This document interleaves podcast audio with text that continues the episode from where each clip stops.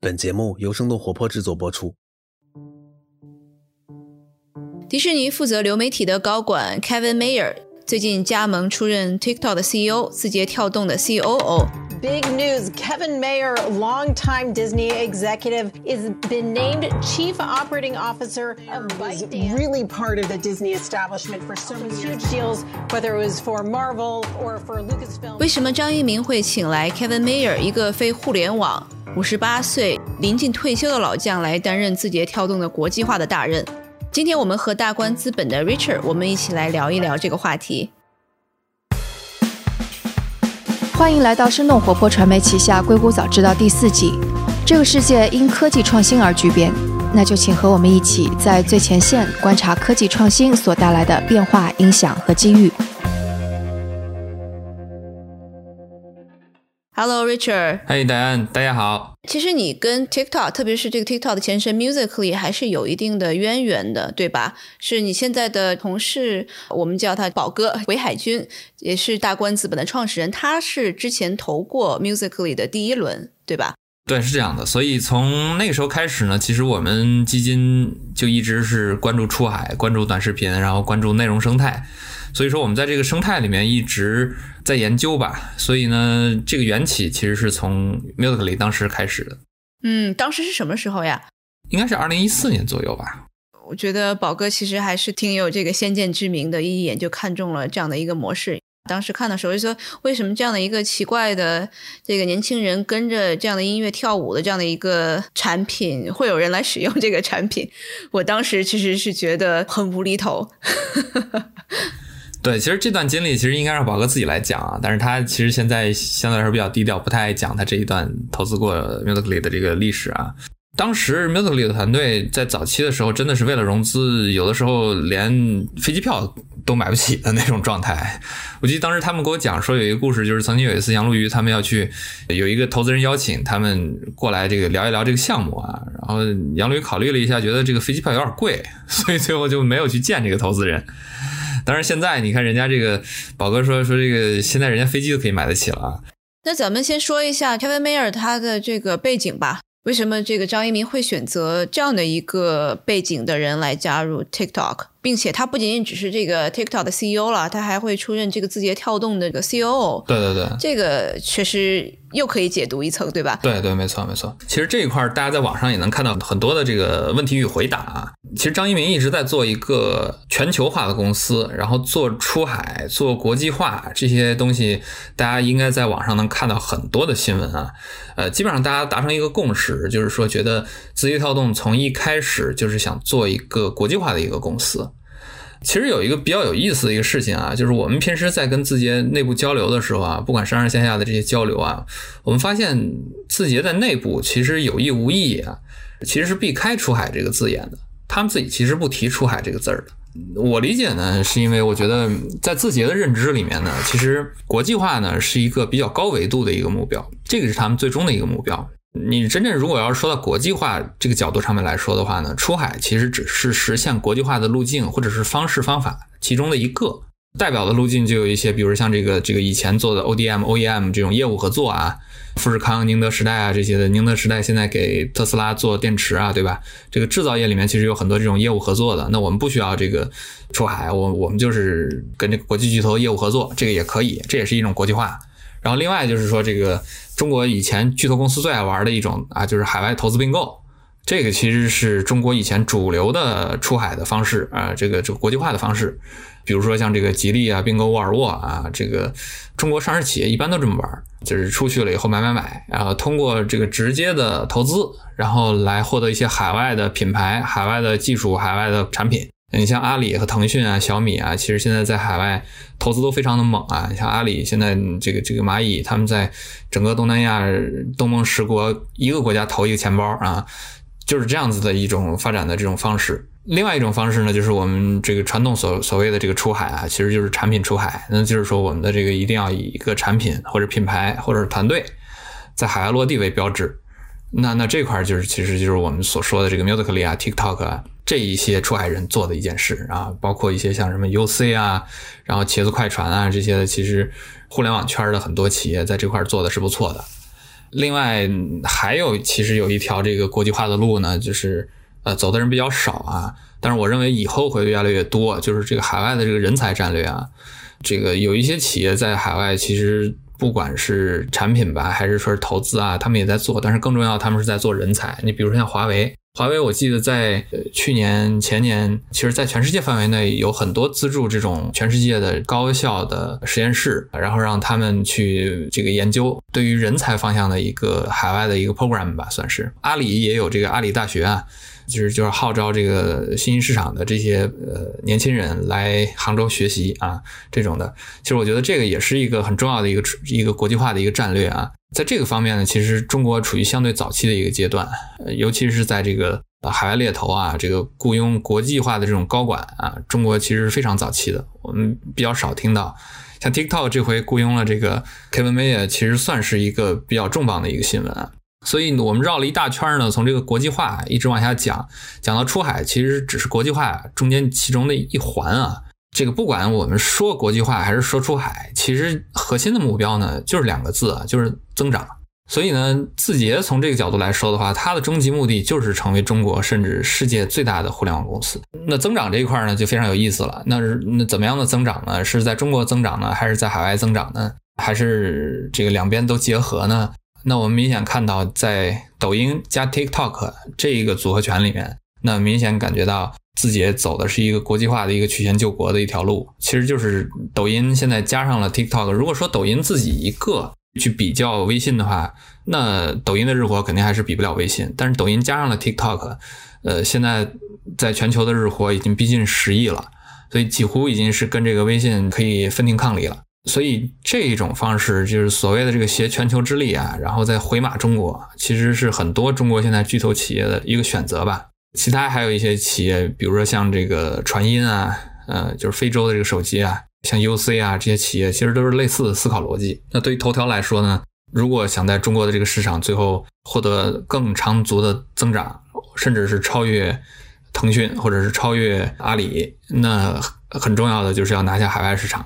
所以从这个角度来看呢，我们就能明白为什么这个字节跳动啊那么坚定的一定要并购 Musically。其实并购 Musically 的时候是快手先联系到 Musically，而且快手当时给的价钱其实是更高的。我记得应该是在这个 Musically 单一项目上面应该是有有八亿多美金，然后头条当时给的是七亿多，但是最后这个这个猎豹当时是要求另外以两亿多的价格要搭售两款其他的这个产品，当时速滑呢没有同意这个事情。但是张一鸣就说：“那我我的目的就是要拿下这个 Musically，那我有不管你的这个条件有多么的苛刻，有多少其他的附加条件，我都要接受。所以最后等于是这个为了字节跳动打了一个包十亿，然后最后把这个 Musically 加上其他几款产品一块卖给了字节跳动。所以我们可以看出来，其实张一鸣在这一块呢想得很明白，就是字节需要海外超车，需要一款海外的爆品，就海外的抖音啊。”然后，所以他对于并购 Musically 非常坚决。他的可能一开始的目标并不是想要这个超过腾讯，或者是超过阿里巴巴。他可能是不是一开始他就想要做一个全球化的一个公司？因为一开始就中国企业第一个这个大的目标，可能我能不能做到中国最好？但是跟硅谷的一些企业不一样，那我一出来我就要做到全球老大。那其实张一鸣是不是已经把自己的目标是放到一个全球的市场的这样的一个大的环境下面来竞争？其实他并不是想要像说的。我再反过来再回回国，我再反超其他的一些行业。对我我我同意你说的这个说法，就是其实我们以前经常讲这个中国的创业者跟海外创业者有一个很大的不一样，就是所谓这个想到的这个终局的问题啊。首先，第一，我同意张一鸣是一个有全球视野的人，他肯定是想做一个全球化的企业的。然后最终的目的呢，这个东西呢，因为谁也不知道它最终的目的到底是什么，所以这这个是很难讲的一个事情。但是客观的事实，我们是可以看到，中国现在所有的互联网企业其实都对头条系，就是这个字节跳动系啊，是非常恐惧的。不光是微信，因为我们经常讲这个，首先是这个今日头条啊，把这个很多这个传统媒体啊，或者说是这个流媒体的这个这个命给革了啊。然后下面呢，就是这个抖音出来了以后，现在开始想通过这个内容链啊，去去革命这个关系链，可能是要往微信的这个方向去打了。那我们现在明显能看到，这个在抖音上面有很多的这个电商带货啊，然后这个社交电商、社区电商可能就从这个方向又要开始做了。在这个角度上面来说，阿里可能也要开始恐惧了。再往后，整个的这个生态一旦流量积累到一定程度啊，有一定的用户池了以后，这个到十亿、十几亿的这个级别了以后，那广告变现就变成了他们一个非常重要能做的一个事情了。那这个时候，这个 Facebook 跟 Google 这一系列做广告变现的一些企业，他们也开始恐惧了。所以现在我们经常讲这个，有一种感觉是字节系是与所有的互联网行业开始开战。然后所有的人都开始恐惧字节，在这个一些大家觉得自己可能不会做的一些方面，他们逐渐都进去了。当然，这个背后是因为字节有非常强的 AI 和信息流的处理能力，这个是是底层的。然后我我们可以通过这个字节他们内部的这个部门划分，我们就能看出来，嗯，字节的部门内部的划分，它是划分基本上是是以这个数据啊、产品啊这些为导向的。呃，然后并不是以这个各个不同产品为这个划分导向的，所以你明显感觉到他们对于这个所有产品底层的这些逻辑其实是相通的啊，都是这个对于信息的整合能力，这是他们的这个杀手锏。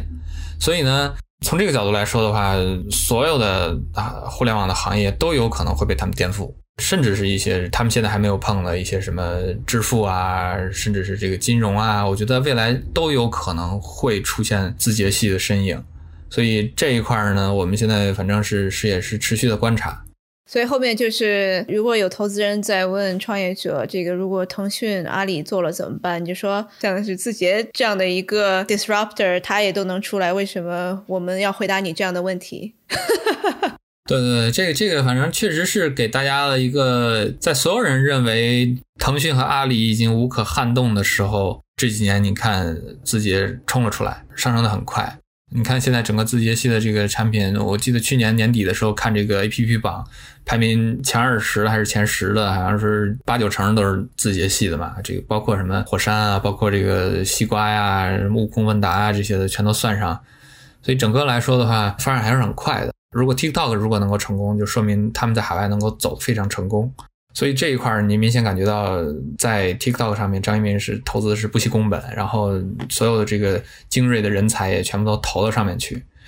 但是去年我们这个听说过一个这个很有意思的一个故事啊，就是说这个张一鸣御驾亲征的这个故事。去年年底呢，因为快手当时并购 Musically 没有成功嘛，所以快手就只能自力更生了。当然，快手也是一帮很厉害的人啊，然后他们的这个在海外也用了不同的这种方式和战略来扩张自己的底盘。快手在去年年中开始吧，就开始推自己的这个快 K W A I，这个就是快手的这个拼音啊，快海外的这个产品，然后还有一些其他的一些产品，形成了一个矩阵化的一个推动啊。这一系列品牌呢，其实，在字节的这个阴影下，在全世界其实两个公司是是短兵相接的一个状态。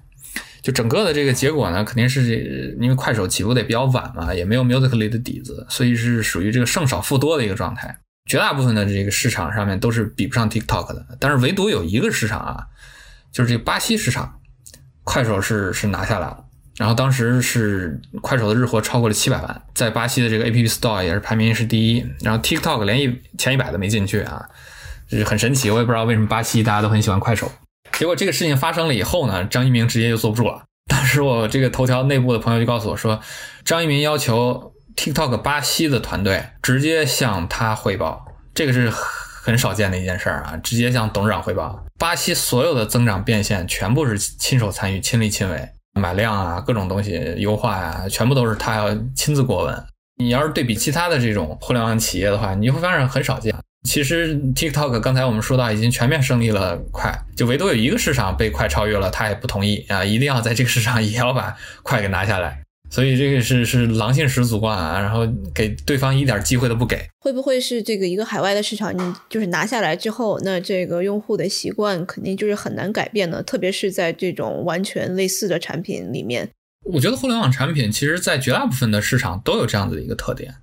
有一些特定的细分行业，你比如说这个支付啊，这个有的时候可以靠补贴啊，靠这个返现啊，然后这个临时的去去拉一些这个用户啊。我们以前听说过，像印度这边做支付，好像这个用户的忠诚度极低啊，谁补贴他就用谁的。在这个内容行业，其实相对来说少见一些的。TikTok 其实，在海外，我们说它既然有这么大的决心，又要发展，不管是用户还是变现，还是说品牌，在这些方向上面呢，这个答案就呼之欲出了。那为什么要要雇 Kevin m a y e 你如果说是增长和用户，或者是变现这些，通过中国团队这个吭哧吭哧使点劲儿，这个慢慢磨，嗯，这个品牌和故事，然后海外的团队这些东西，你没有一个海外的高管是非常难以建立的。这个就是中国团队你再磨也磨不出来的东西。然后在过去的半年时间里面吧，然后 TikTok 一直是用这个 YouTube 的 Global Head Vanessa。就是以前的 YouTube 的一个高管啊，在 YouTube 里面待了七年左右吧，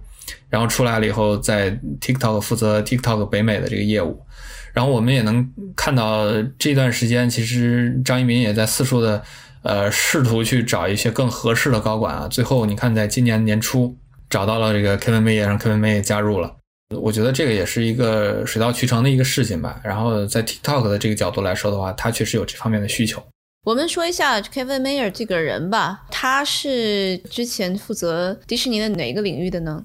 他其实在整个行业里面，对于内容啊、顶端内容的整合和获取能力来说是非常强的，是世界一流的。他在迪士尼内部呢做了几件事情啊，第一个是他主导了迪士尼。对于漫威，然后对于这个 Star Wars、皮克斯啊这几个重要的公司啊，然后国家地理这几个重要的公司的并购，通过 Kevin Mayer 的努力，迪士尼大军呢，等于是把这个像像这个漫威呃什么钢铁侠呀，所有的这些 IP 全部都收归麾下了，这个星球大战的 IP 也都收归麾下了，然后皮克斯这一块呢，也是像这个玩具总动员什么巴斯光年什么这些的，都已经收到呃自己的这个囊中了啊。然后这个 Kevin Mayer 有一个很有意思的，呃，这个外号啊，在迪士尼内部大家就管他叫巴斯光年，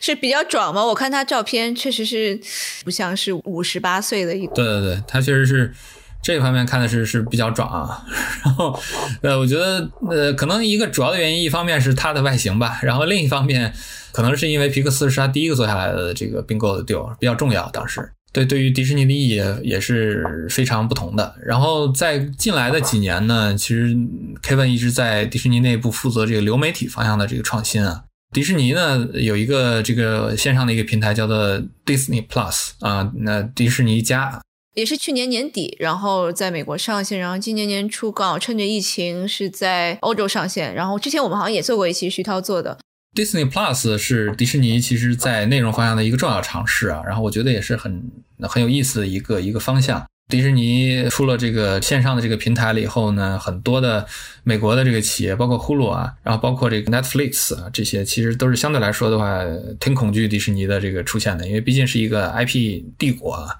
当然，Hulu 现在好像也已经被迪士尼收到麾下了啊。所以这个 Kevin Mayer 他是一开始他就在领导这个 Disney Plus 这个项目嘛，在内部。他领导的口儿应该是一个算是这个创新业务吧。Disney 的内部呢，它是有一个叫 Creative Process 创新程序啊、创新业务啊这个方面的一个岗位的啊，就是高管里面、董事会里面有一个这样的岗位的。为什么说 Kevin Mayer 会加入 TikTok 呢？这个就是从他自己的这个角度来说的话，那他对 TikTok 也是一个选择。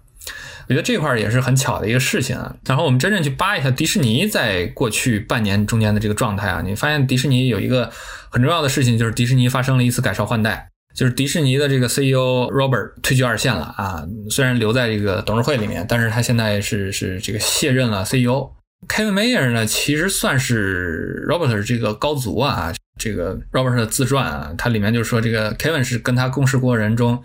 就是最有活力、最专注的一位啊，呃，就说明其实，在创新的这个角度上面来说的话，他对于 Kevin 也是寄予厚望的。Kevin 当时呢，其实我我相信他对于他自己的定位也是希望通过像 Disney Plus 啊这一类新的创新的这种平台，把迪士尼再带上一个台阶，应该是他给他自己的一个定位。我们在二月的时候发现，迪士尼公布的这个消息啊，新的 CEO 其实并不是 Kevin Mayer，新的 CEO 是这个 Bob Chapek。Bob 呢是在迪士尼是长期负责迪士尼主题公园的啊，然后也是负责这个消费品。可想而知，这个其实，在迪士尼内部呢是两样业务的一个博弈，新迪士尼和旧迪士尼的一个博弈。对对对对对，最后的这个结果是是这个管公园的人成为了 CEO 了，对吧？所以旧势力还是上去了。Bob 上去了以后，那那肯定在这个创新口这块是会受到一个程度上的影响的。前 CEO Robert 他并没有离开这个公司，他也没有离开董事会，他在董事会里面呢，他也会继续负责这个 creative process。那这个事情就很尴尬了，你就是说 Kevin 他既没有当上 CEO，然后其次呢，又又让自己的师傅呢去负责了这一摊子事情，所以在 Kevin 他自己的这个角度来说的话，他就没有这样的位置。我们再回头再看 TikTok，TikTok 在疫情中间，其实在北美的这个算是打了一个漂亮仗啊。这二零二零年的 Q 一，TikTok 在北美的下载量超过了三亿啊，这个其实是一个挺吓人的一个数字，就就是一个 Q 一啊，三个月的时间。客观来说的话，其实这个媒体的平台是非常的大的。张一鸣呢，肯定是给 Kevin 也是一个非常好的 package，在这个适当的时候发出了橄榄枝。那你想，既然又有不错的空间。呃，又有这种迪士尼助攻啊，这个 加上一些助推啊，嗯，那 Kevin Mayer 其实加入 TikTok 的这个平台，就是水到渠成的一个状态了。因为我们之前也聊过 Quibi 嘛，然后也是另外的一个好莱坞大佬凯森伯格做的，他们首周的这个视频下载量才是一百七十万，完全是不能跟 TikTok 的这个量级来比的。所以，你从流量的角度上面来说的话，TikTok 确实是在北美有给他了一个比较好的一个起点。然后再加上 Kevin Mayer 过去在内容行业其实还是有很多的积累的。啊你看他主导了那么多的这个内容工作室的这个并购啊，那么多大的 IP，其实他是有这个这个内容收购的这个经验的。其实中国企业在海外，我们刚才讲中国企业在海外这个买买买啊、并购啊，这个有一个山头一直没有拿下来，就是这个内容方向的这个并购。我们以前能做到，甚至像这个万达当时去并购这个 AMC，对吧？把电影院线都能并购了，但是 IP 和生产这一块还是中国能够染指的非常少。然后美国的好莱坞呢，也很少能够让这个海外的企业来把持这一块。所以我觉得 Kevin May 一旦加入了以后呢，对 TikTok 的内容生态是一个非常正向的一个助力吧。他的经验可以帮助 TikTok 的这个整体的呃内容，我觉得再上一个台阶。业内有朋友这个跟我们提到过，就是当时字节收购 Musically 的时候，当时这一部分钱其实有很大一笔，最后还是花在了就 Musically TikTok 啊这个在海外的音乐的版权上面。所以在内容版权这一块，其实是算是未来 TikTok 的一座大山啊，这个一定要搬走的。对，其实这边也还有好多挡路人，像传统的这些有版权的这种音乐公司，他们其实最近也是有一些是正在跟像是 TikTok 的这样的平台在做一些这个诉讼。对，其实我们可以对比现在中国的很多的这种平台啊，你看这个什么 B 站拿了索尼的这个注资啊，其实大家都是对于内容的版权啊有一些这个法律啊，然后还有这个未来的考量。你比如说，你在抖音上面，你看到一个大家剪一个这个这个美国队长跟钢铁侠打架啊，大家觉得很正常看到。但是你在美国，如果你想剪这个东西的话，你是要涉及到版权的，这是一个很很难绕过的一个事情。以前 YouTube 呢，在一段时间内曾经是有过这种，就说为什么要做短视频？因为好像在在美国有一段时间的这个，我我现在不是特别了解这个法规是是什么样一个状态啊。有一段时间是说，一分三十秒以下的这个电影剪辑是。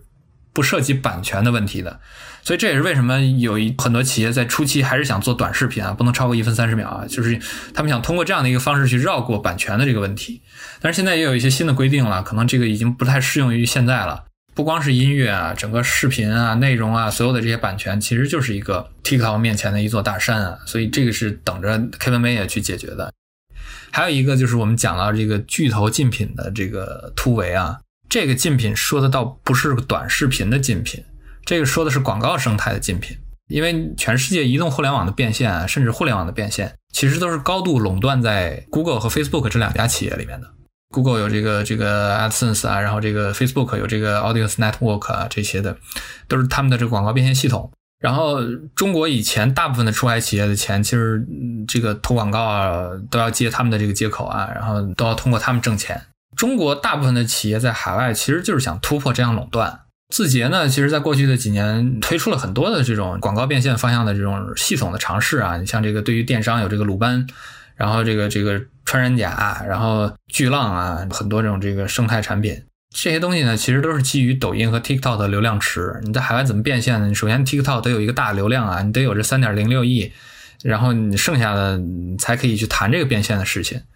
当然，你你如果一旦开始广告变现的时候，等于是抢了这些巨头最大的一块蛋糕。所以这些巨头呢，从广告变现的这个角度上面来说，是绝对不会坐视中国突围的。当然，最后一个问题，这个涉及到一个很大的问题，也就是这个你刚才说的这个这个美国两党，不光是共和党啊，这个这个两党都在质询啊，很少见的这个两党就站到一起啊，这一致对外。然后数据啊、法规啊各个方面其实都有一些这个质疑啊。以前这个三 C 这边有一个，就是硅谷这边有一个共和党的议员叫这个 Josh Hawley，然后他就这个质疑，就是说 TikTok 一定要接受美国的质询啊。然后当时。中国的这个团队给出答案是说，我们的高管都在中国，没办法接受这个质询。然后前两天这个科恩威也一一登基了以后呢，这个张超磊他就说说这个这个现在他们没有这个理由了，因为他们的高管现在是住在洛杉矶了，现在必须得接受这个质询。这就是为什么你看这个张一鸣在这过去的半年到一年内各种部署啊，招兵买马。你看从这个原来的这个。呼噜的这个 Nick Tran，然后这个 Vanessa，然后到今天的这个 Kevin Mayer 啊，把这些人都招于麾下，其实都是为了解决这几个重要的问题。然后这几个问题如果一旦如果一旦能解决的话，呃，对于 TikTok 未来的发展是很有很有帮助的。其实海外的增长呢，也是一个也是一个挑战。然后我们刚才也讨论到了，就是 Kevin Mayer 也会出席字节跳动的首席运营官。C.O. 这就不光是带着 TikTok 往前跑了，他就是整个要参与到字节跳动整个大公司的全球架构里面，所以这个是一个挺值得玩味的一个细节啊。然后现在官方公布的是说 TikTok，然后还有印度的一个短视频，一个印度语的社交社区叫 Hello，这两个产品呢都会接受 Kevin Mayer 的直接的领导啊。其实，在过去有一段时间内啊，有一些创业者认为，就出海北美其实已经是过去式了，说我们应该绕开北美，我们应该去去东南亚，去印度。但是你今天你看这个 TikTok 换帅这件事件呢，其实就像我们证明了一件事，就是张一鸣其实并不是这么想的。他通过在北美招一个人，其实是为了出海世界蓄力的。整个字节跳动系的全球化啊，是通过北美这边的一个龙头团队来带领的。所以我觉得这是一个非常聪明的一个战略吧。然后整个我们能够猜想的下来的话，就是未来字节系国际化的重点，嗯，那现在看起来还是欧美啊，还是在内容方向。这也是这个 Kevin Mayer 的加入给我们释放的一些信号吧。好了，那我们今天其实也聊的挺多了。觉得这个话题，如果我们聊深了，可能还能出一个系列了。也拭目以待，看他们的状态，因为确实现在 TikTok 现在在北美这边的发展情况怎么走，然后下一步会发生什么样的事，大家谁也说不好，也只能说是祝福中国的出海人在海外能够一切顺利，越做越好，做出来很多的国际化的大公司。好的，谢谢 Richard。好的，谢谢大家。